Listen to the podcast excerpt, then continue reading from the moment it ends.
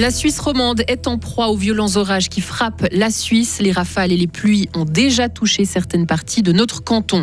La Gruyère ne rencontre pas, le Gruyère ne rencontre pas le succès escompté à l'étranger. Les ventes ont reculé l'an passé. Et puis la Liberté, la Gruyère cette fois, la Broye et le Messager s'unissent au sein d'une rédaction numérique commune. Et pour ce qui est de la météo, donc des averses et des orages parfois violents pour cette fin de journée. Demain, ça va se calmer mais étant en partie ensoleillé malgré des nuages résiduels le matin et des développements de nuages en journée. Il va faire 25 à 28 degrés au maximum. Le journal avec euh, Lauriane Schott. Bonsoir. Bonsoir Jonathan, bonsoir à toutes et à tous. Et des rafales donc à plus de 100 km/h, pluie et peut-être grêle. Les éléments se déchaînent en Suisse. Ces orages peuvent être très locaux et la violence des intempéries aussi. Est-ce que ce n'est pas un peu exagéré d'avoir émis une préalerte Isabelle Fatt, prévisionniste chez Météo Suisse? Quand vous voyez arriver une alerte euh, sur votre téléphone, il faut prendre des mesures pour protéger, euh, je ne sais pas, le mobilier de, jardin, mettre à l'abri ce qui pourrait être euh, touché par le vent. Et puis vous-même, ne pas aller vous promener euh, à l'extérieur aux heures indiquées par, euh, par l'alerte.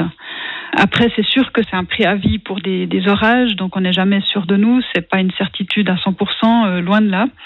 Euh, donc oui, c'est possible que, que ce soit un coup dans l'eau et que finalement il n'y ait pas grand-chose qui se passe. Mais voilà, avec les éléments qu'on a en main aujourd'hui, ne pas faire d'avertissement, ça aurait été, ça aurait été vraiment irresponsable. Et par précaution, les organisateurs de l'Abyss Festival, festival de métal qui débute ce soir en Gruyère, ont décidé d'annuler leur première soirée.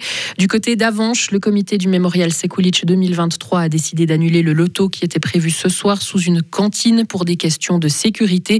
Et en Sarine, par contre, les girons de jeunesse de Posieux ont bel et bien lieu. Les ventes de gruyère ralentissent à l'étranger. L'an passé, elles ont baissé de 15% en moyenne. C'est aux États-Unis que la baisse est la plus marquée, 27% de ventes en moins par rapport à 2021. Une mauvaise nouvelle pour l'interprofession du gruyère qui s'explique notamment par la situation à l'international qui impacte directement les habitudes des consommateurs. Philippe Bardet, directeur de l'interprofession. On a rendu le client inquiet on a eu une influence sur euh, les taux de change aussi qui ont continué à dégrader en guillemets entre le franc suisse et l'euro ou le dollar. Alors c'est sympathique, l'euro et le dollar descendent quand on va faire un voyage à l'étranger, mais quand on exporte, c'est exactement le contraire qui se passe, c'est-à-dire que les prix renchérissent sur le marché en plus, il y a une inflation qui s'est mise par-dessus et on arrive à des prix sur les marchés étrangers pour le gruyère où on était plutôt perçu comme un produit moyen haut de gamme, il se transforme en produit de luxe. Et euh, quand on est un produit de luxe, ben, on n'achète pas tous les jours un produit de luxe en général. Et l'an passé, 13 000 tonnes de gruyère AOP ont été vendues à l'étranger. C'est 900 tonnes de moins qu'en 2021 tous les journaux de la région au même endroit. La Liberté, la Gruyère, la Broye et le Messager se réunissent au sein d'une rédaction numérique commune.